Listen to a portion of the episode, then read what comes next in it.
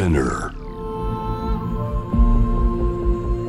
Poppen Innovation World Ella podcast. From the next Ella.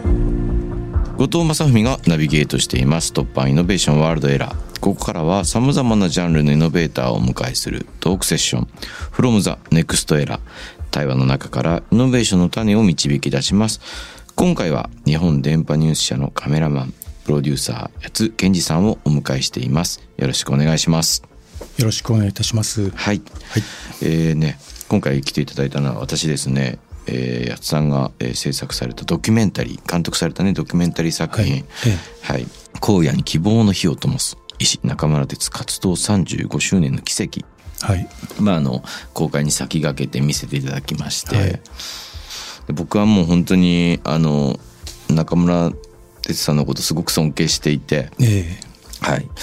医者水路を開くっていう本をですね。え医者用水路を開くですね。水路を開くですね、はい。はい、医者用水路を開くってやつです、その本を昔に読んで、ええ。はい。確か震災の前だったと思うんですけれども、うん。非常に感銘を受けまして、はい。うん、いやこのようにね人に尽くすことができるんだっていうことと、うん。なんかやっぱり自分もこうなんていうんですかね。中村さんほどこう世界中の人とかまああるとええ。地域にこう根ざして、うん。ああいう強固な活動っていうのできないかもしれないけど、えまあ、自分もその一人の、うん。まあ、市民としてええ。社会を生きる世界を生きる一人の人間として。できることを何か考えなければいけないなってすごくね、うん。深く思うところがあった、はい。まあ、その読書体験で、うん。はい、でそうなんですよ。僕はもうあの一度中村愛さんに手紙を書いたことがあるんですねなんかへねえ。あのインタビューをしたくてですね、えお話を伺いたくて、まあ、なのでそのまあ自分の考え方が変わるきっかけをいただいたっていうことに対する感謝と、それがほとんどでしたけど。いつ頃なんですか？それは。でも震災の後ですね。2010年代の真ん中ぐらいだったような。私自分で自費で「ザ・フューチャータイムズっていう新聞作ってまして、え。そこでまあ中村さんの言葉を紹介できたら、えうん。まあ、こう僕たち世代も含め読んでくださってる人たちにこうまあ彼がしてきたことのそのなんていうんですかね思いとかそういう僕がこう体験したような自分のこう世界の捉え方とかうん。ビジョンとかが変わるパースペクティブみたいなものが変わるような体験になるんじゃないか。あとはやっぱりこう割とこう世の中が好戦的になっていく、うん。まあ、今は特にまたはいはい。ねロシアとウクライナの問題があって。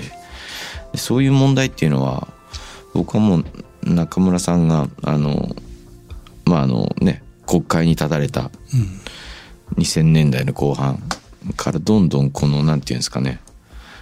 まあその速度はその年々によって違いますけどやっぱり高まってきてるっていうかねうん。みんながいや私たちも戦えた方がいいんじゃないかみたいな、ただやっぱりいろんなインタビュー本を読むにつれそのこの映画を見てもうん。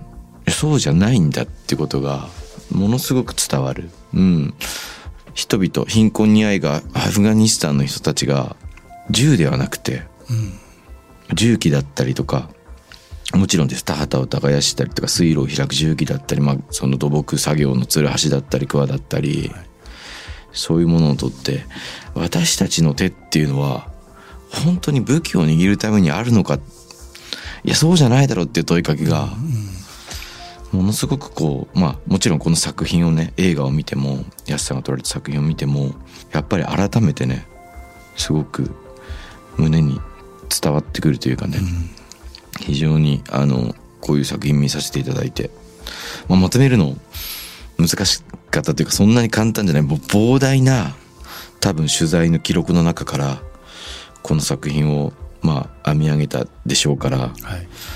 まあ、その今日はですね率直にまあその安さんが中村さんを21年間にわたってはい。取材し続けてきた。えそのなんていうんですかね話、まあ、どこから聞いていいのかっていうのはとっても難しいんですけど、ええ。どうですか？その中村さんとずっと21年間こう、まあ、近くでカメラを回したりいろんなお話もされたでしょうけど、え印象に残ってるまあざっくりと質問ですけど印象に残っていることってありますか、あの後藤さんが最初にあの中村医師を、まあ、人のために生きた方っていうふうにおっしゃってましたけども、はい。あの我々今ですねその戦火が近くに迫っているような感覚とかですね、はい。それとさらにそのコロナ禍で、これは等しくはい。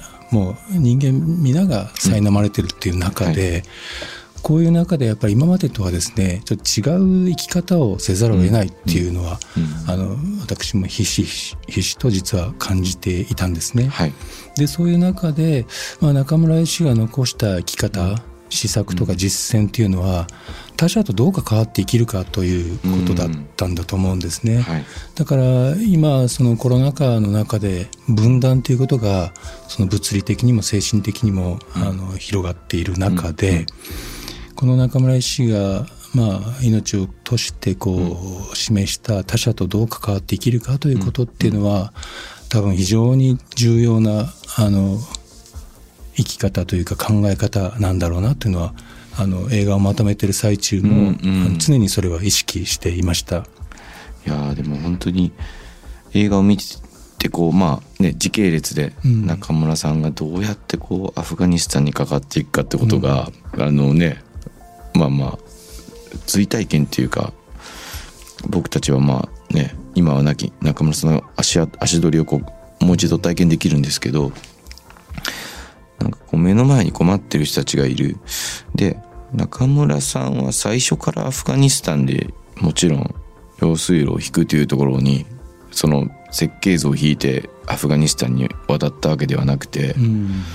目の前の困ってる人たちにその自分の医者としてのそのなんていうんですか役割とかとこうはそのまあ話し合いながらこう引き込まれていくとか巻き込まれていくというか、こう引けなくなっていく、はいはい。自分のこう正義とかと照らし合わせるに、うん。でもそういうところにすごく誠実さを感じるというかね、うん。はい。うん。それでついにはそのまあもちろん一度行ってこういかに意志が足りてないかってことに気づき、次はじゃあどうして貧困の理由は何だ？水がない、うん。農地がない、うん。みたいな形で、うん、彼の中でこうどんどんなんていうんですかねやっぱ最初に訪れた時にはやや困惑している様子っていうのうん。が映画の中で収められてると思うんですけど、まあ、その医師のそのコメントにもありましたけど、はい。こうやってなんていうんですかね。どうし私はなんて言うんだろう。世界にどういう呼ばれ方をしているのかみたいなうん。ことにすごく敏感な人だったんだなっていうのは。はい。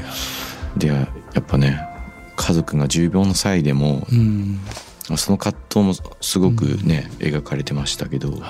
弾けなくなっていくそうですね。今あ中村医師のねの後藤さんがおっしゃったのはやっぱり非常にあの重要な中村医師の捉え方かなとちょっと思ったのはですね、やっぱり中村医師はですねあの何度ですねなぜアフガニスタンだったんですかとか、うん。なぜパキスタンですかっていうような、まあ、私も最初はですねそういったある種こう野暮なというかですね、はいはい。無粋な質問をするとですね、まあ馬があったんですねとか、うん。好きなんですね。うん。私はここが気に入ってしまったんですっていうようなことしかおっしゃらないんですね。はい、だからまあまさに後藤さんがカッパした通りで、うん。あそこで困ってる人がいるから助けに行くぞっていうことではなかったんだと思うんですね。うん。うん。たまたままあ、なんていうんですかね、運命に導かれるように、はい。はいパキスタンやアフガニスタンというところに中村医師が導、何かの力に導かれて、そこで見た現実っていうことをほっとくことができないっていう非常にシンプルなうんあの考え方だったと思うんですね。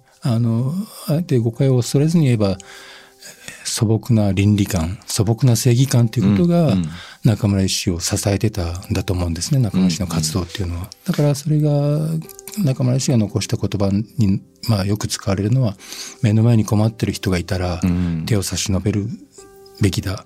手を差し伸べるのが人として当たり前のことじゃないですかっていうことを終生貫いた方なんだと思うんですね。いや本当にそうですよね、見過ごすことができないんだってことを体現し続けたってことですよね。その出会ったその困難の中で。はい。ええ。いやでもこれはだからその中村さんっていうその偉大な僕は偉大だと思ってるんですけど、うん。偉大な医師のことをこうなんていうんですかね。まあ英雄伝のような形で見ちゃうと、うん。こう全然比喩として自分の暮らしの中に投影できないと思うんですけど、僕はやっぱりねこうそのみそういう見過ごさなさって全然見習えると思っていて、うん、例えばですよ僕はねよくねあれビッグイッシュを売られてる方をよく街中で見かけたりするんですよね。で例えば品川駅とかでもいらっしゃるんですけど、えまあ、新宿でもいらっしゃるでしょうし、うん。ものすごい数の人がもう何も気にせず通り過ぎてるみたいな、でも僕はビッグイッシュのことを知っているからうん。あ絶対見かけたらうん。まあああのバックナンバーもね売ってるんであのどこかに自分の興味のあるものは絶対あるから、何部か買うようにしてるんですけど例えばこういうこともまあある種のその中村さんが差し伸べた手のあり方うん。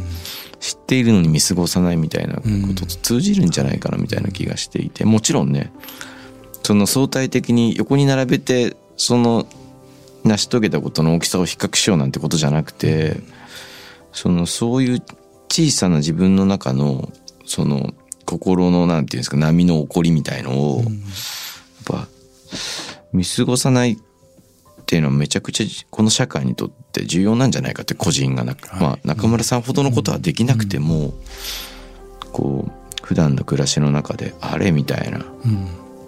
えば公園でどっかの子供がその何かこう困難な状況に置かれてる。例えば親に叩かれてる、明らかに異常な雰囲気だみたいなことって全然面倒だから見過ごしちゃうんですよね。自分たちの暮らしの中で。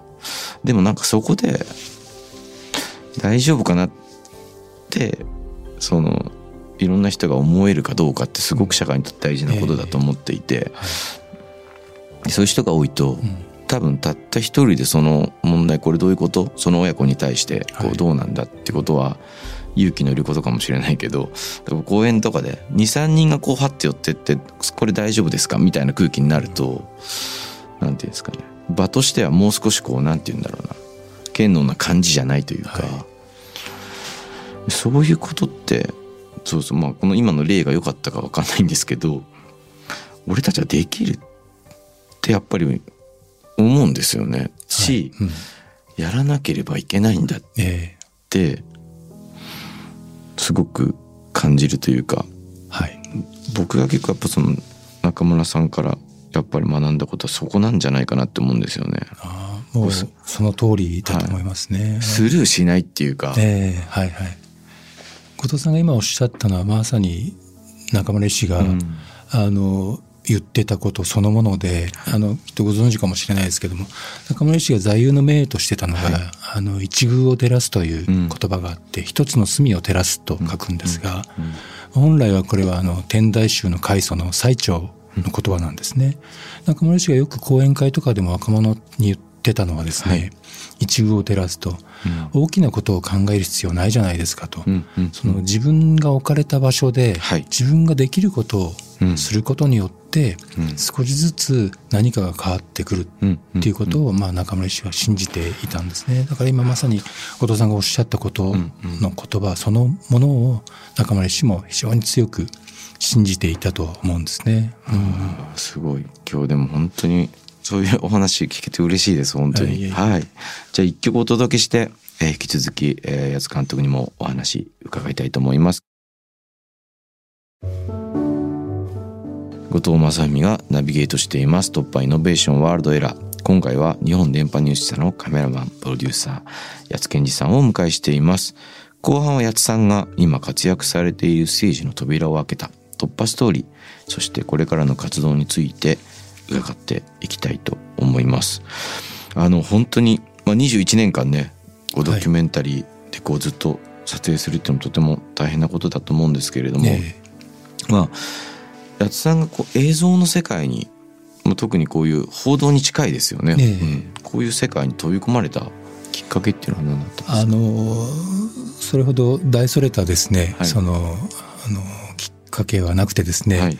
あの高校大学と山登りをしてたんですね。はい。で私の頃っていうのはまだそれほどたくさん海外に出る人はいなくて、まあバックパッカーが出始めた頃だったんですがとにかくこう海外に行きたい僻地に行きたい、うん。辺境の地に行きたいっていうのがまあ、うん。横島なそういった考えで、まあ、辺境の地に行ける仕事って何かなって考えた時に、まあ、もしかしたらカメラを担いでドキュメンタリー撮るだとかニュースを撮るという仕事なら辺境に行けるかもしれないと思ってこの世界に入ったんですね。だから何か真実を追求したいとかですね何かを残したいなんていうふうには思わずに入った世界っていうのが正直なとこですね。はい。それでえどういう経緯でこの中村哲さんのドキュメンタリーはいはい。を制作すあるようになったんですかの最初はですね1998年にですね、あの年初の頃だったと思うんですが、まあ、偶然人に勧められて、中村医師のですね著作の「ダラエヌールへの道」という本をですね、まあ読んだんですね。はいでその時にですね、まあ、いい意味で衝撃を受けたですね、こんなドクターがいるのかと。うんでプラスその文章のなんていうんですかね硬質な文章で的確に物事を表現する文章力と、その行動力にちょっと驚いてですね、はい。まああのカメラマンという職能であったのですとにかくこの方を記録してみたいというふうに思って連絡を取ったのがきっかけですなるね。ほど。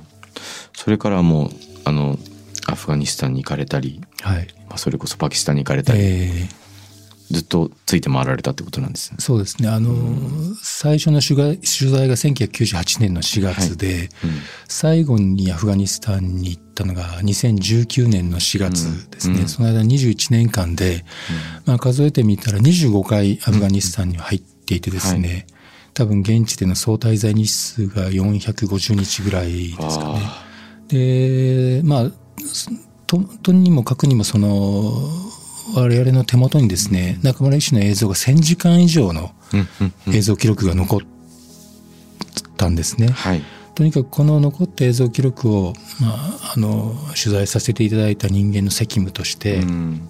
どう伝えていくかっていうことは、今我々があの考えなきゃいけないことなんですね。だと思ってます。あそうですね。でその一環で映画を作ったということはあります。はい。うん。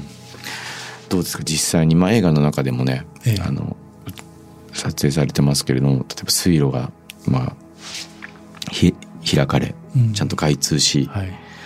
僕もあのシーンとかもう本当本で読んだだけだったんで実際に映像で見られたことが本当に嬉しかったんですけど、そうそうああいう本の中での着語のね実際の映像だったりとか、あ日本の土木技術がこうやって海外で役立ったりするんだってことだったりしかも戦国武将とかが編み出したような包みの作り方とかそれが未だに通用することだったりとかあとはですねまあ実際に体験されたと思うんですけれどももちろん映像に映ってますからあの荒野が緑で蘇る様っていうのはどうですか？実際に見てみて。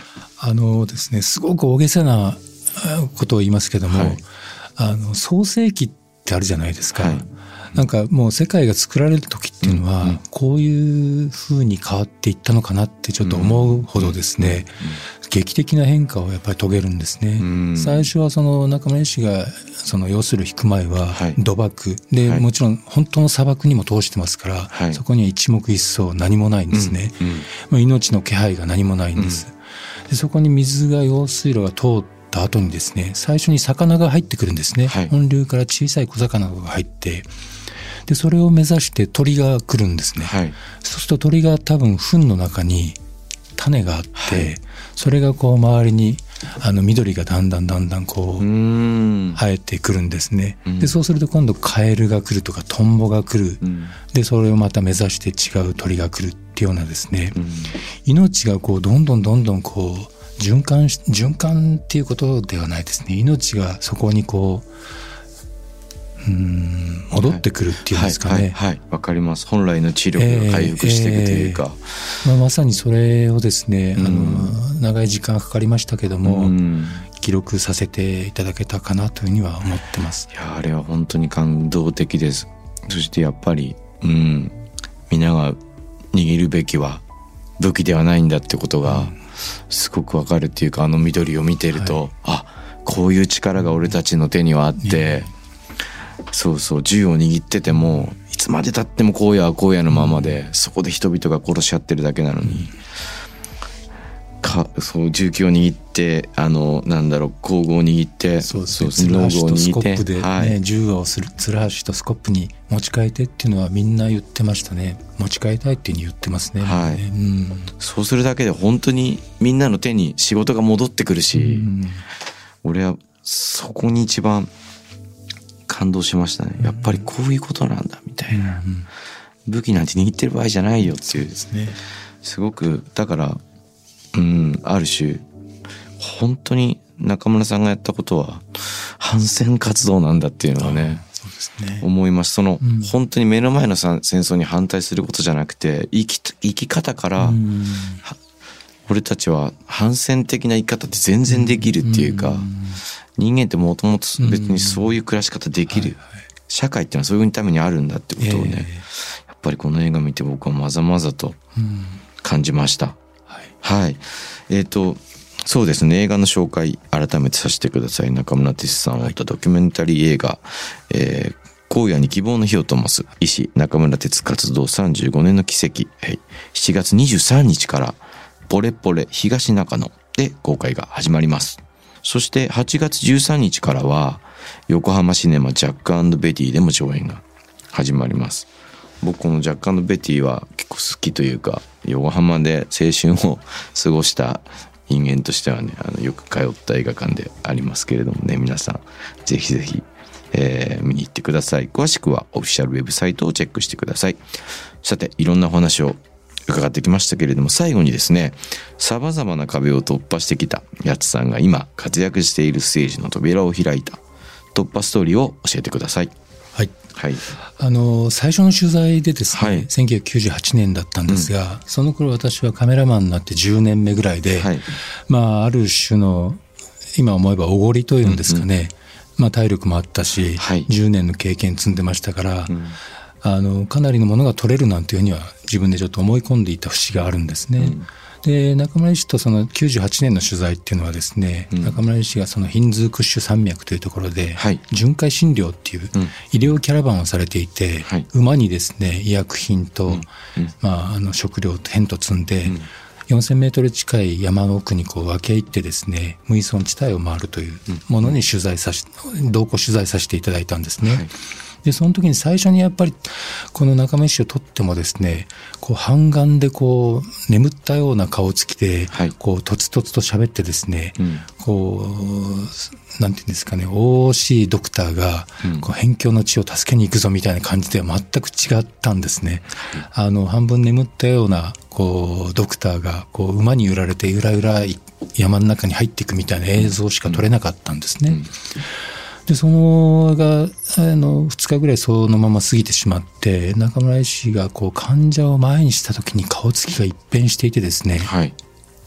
目にはこう力が宿って口はへの字にぐっと結ばれて、医師中村哲っていう顔になっていてそこからこう、あの全く医療から見放されてる人たちを次から次へとこう診察していく。はいで本当に丁寧に丁寧にですねあの彼ら彼女たちのこ話を聞きながら、うん。あの診療していくんですね。はい。でその時に思ったのはですね中村医師がその持たざる民というかですかね、山の民こういった方たちが本当に好きなんだなっていうか、うん。ことがすぐ分かったんですね、うん。こういう方たちに対する愛情が非常に強い方だと、で中村医師が無償で診察診療するですねことに対する返礼がですね一杯のお茶だったんですね、うんで、まあ、山の民っていうかか村人が一一杯のお茶をおずおずと持ってきて、はいどうぞと。と中村医師がですね、ああ、美味しいって言ってうん、それを飲んでにっこりする。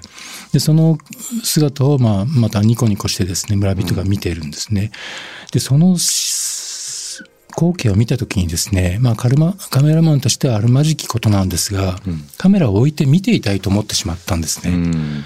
でつまりそのこれはカメラでは撮れないっていうふうに何か直感的にですね、強く思ってしまってですね、うん。その村人と中村医師の間にはですねカメラには映らないんですが、うん。非常に強い絆、うん。非常に強いその尊敬し合うお互いをこう敬う気持ちっていうのがうん。濃厚にあったんですがカメラには映らないっていうですね、でその時にまあ思ったのはですね世の中にはカメラに映らないものがあるんだという事実ですよね。うん。それを中村医師の姿から学んでですね、はい。そのカメラを持てば何でも映るなんていうようなおごった気持ちは私の中からですねなくなって、それからはそのカメラで撮れないものをうん。少しでもじゃあどうそこに近づくのかっていうようなですね、それからの私のカメラマンとしての目指すべき方向がですね中村氏に定めてもらったというはい。感じですね。そうなんですね。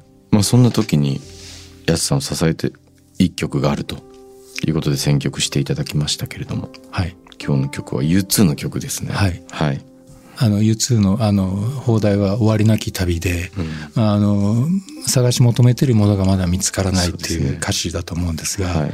まあ、私自身はもともと U2 が好きだったんですが、はあの中村医師からこう与えてもらったですね、そのカメラで撮れないものがあるっていうことはですね、あの前提でじゃあそそれを前提にした上で、自分が何を撮るべきか、うん。どんなものを撮れるのかっていうようなことをですね、はいまだ答え見つかってないんですね。うんこんなもう相当ないい年になってはいるんですが、もう還暦も過ぎているんですけどもね、うんこの年になってもまだあの見つけられないものがあるっていうことをこの U2 の歌に込めて聞いていただければと思ってます。はい。ありがとうございます。それでは聞いてください。U2 で I still haven't found what I'm looking for です。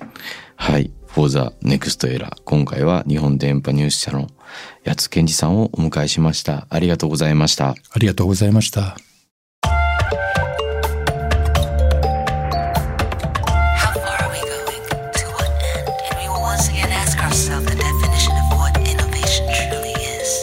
You're listening to J-Wave Innovation World Era podcast.